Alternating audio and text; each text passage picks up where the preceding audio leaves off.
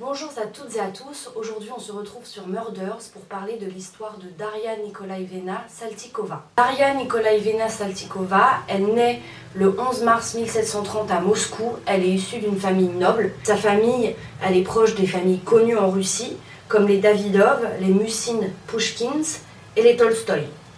Donc c'est une famille qui a beaucoup de moyens, ils sont nobles, euh, ils connaissent un peu tout le monde dans la société, ils sont bien. Et euh, du coup, Daria, elle va se marier avec un comte, le comte Gleb Alexeevitch Saltikov. Elle prend le titre de comtesse à ce moment-là. Ensemble, ils vont avoir deux fils, donc Fyodor, qui est né en 1750 et qui va mourir en 1801, et un deuxième enfant dont on n'a pas la date de naissance, qui s'appelle Nikolai, mais il meurt, lui, en 1775. Euh, donc la petite famille, elle est bien, euh, ils sont comtes, euh, ils ont des belles demeures et tout.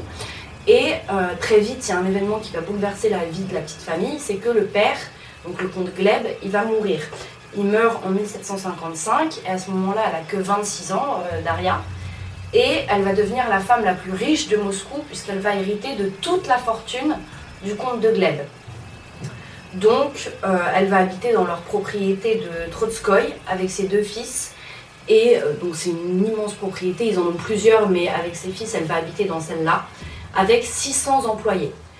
Euh, bon, à l'époque, les employés, c'est plus des, serviteurs qu'autre chose. Hein. Même si Daria est triste de la mort de son mari, elle va quand même vite s'en remettre et elle va euh, prendre un amant qui s'appelle Nikolai Trouchkev.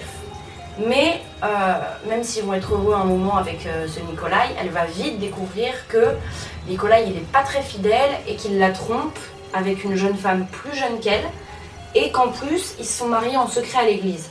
Donc là, Daria, elle va un peu péter un câble quand elle apprend ça, ce qui semble logique. bon, sa réaction, euh, péter un câble, c'est normal, mais bon, de là à en venir où elle en est venue, c'est pas normal. Donc, euh, elle apprend ça, elle convoque euh, son amant, donc Nikolai, et là, en fait, elle va l'étrangler. Bon, il va s'en sortir, il s'échappe avec sa femme, du coup, et il quitte la région, il quitte Moscou, on ne sait pas où ils vont. Hein. À partir de cet instant, dans la tête de Daria, il va y avoir une jalousie maladive et une haine viscérale des jeunes femmes. Comme elle est entourée de ses serviteurs, au sein de ses serviteurs, il y a une majorité de femmes qui sont plus jeunes qu'elle, et donc, bah forcément, elle va jeter son dévolu sur ces femmes-là. Et donc elle va faire quoi? Et ben, Elle va les insulter, elle va les battre, elle va leur jeter des, objets dans la tronche, des bûches, elle va les torturer, elle les tue quoi. Vraiment, elle se... Euh, toute sa haine va sur ces jeunes femmes-là, sous prétexte qu'elles rangent pas assez bien la maison. C'est un petit peu euh, vénère quoi. Euh, tu tues pas quelqu'un parce qu'il a mal rangé ta maison quoi. Donc bref, elle tue ces femmes. Et il y a même un de ses serviteurs hommes, l'Hermolai Ilin, qui va perdre une à une ces trois femmes pauvre mec, euh, il est tombé dans la mauvaise maison quoi. Ce personnage-là, il est assez important dans l'histoire parce qu'il va revenir et il va un peu, euh, bah, il va un peu euh, faire éclater l'affaire au grand jour quoi. Mais vous allez me dire quand même, il n'y a personne qui, dit rien. C'est-à-dire que bon, les serviteurs, parfois ils vont marcher, ils bougent un peu de la maison quand même. Vous allez me dire, personne remarque qu'il n'y a aucune des servantes de Daria qui ressort du château, on les voit plus quoi les meufs. Bah si, justement, il va y avoir des gens qui disent quelque chose. Sauf que, en fait, Daria, avec son titre de comtesse, elle, elle est placée, euh, elle est dans la haute, quoi, comme on dit, et du coup, elle bloque un peu les plaintes. Donc, il y en a quand même qui arrivent aux oreilles des juges, etc. Mais euh, Daria, elle aura rien de grave, elle aura juste des rappels à l'ordre et de, on va lui dire, Daria, calme-toi avec tes employés. En 1762, il va y avoir un rebondissement dans l'histoire, c'est qu'il y a deux de ses servants qui vont réussir à s'échapper du château. Donc, qui sont ces deux servants? Eh ben, c'est l'Hermolai Ilin et un autre qui s'appelle Saklevi Martinov. Donc eux, ils s'échappent et en fait, ils vont à Saint-Pétersbourg pour pouvoir bah, faire une pétition un peu sans qu'ils soient oppressés par euh, la présence de Daria, quoi. Donc ils sont euh, au calme à Saint-Pétersbourg en train de faire leur pétition et ils vont rédiger une requête pour que ça arrive jusqu'aux oreilles de l'impératrice Catherine II. Ce qui va se passer, Catherine II, elle va être au courant de l'histoire et pour elle, euh, c'est impossible de laisser cette affaire. C'est pas possible de pas punir quelqu'un. Il faut que les gens soient au courant de ce qui se passe chez Daria.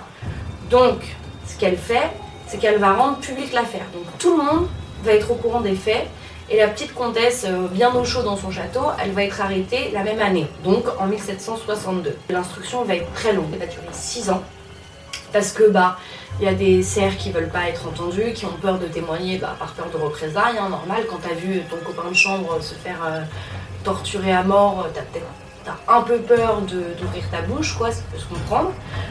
Donc ça va prendre du temps à récolter tous les témoignages, toutes les preuves, etc. Mais ça va quand même aboutir, donc l'enquête se termine le 2 octobre 1768. Là, ils vont établir qu'elle a tué entre 1757 et 1764. Donc pendant cette période-là, elle aurait tué 138 personnes.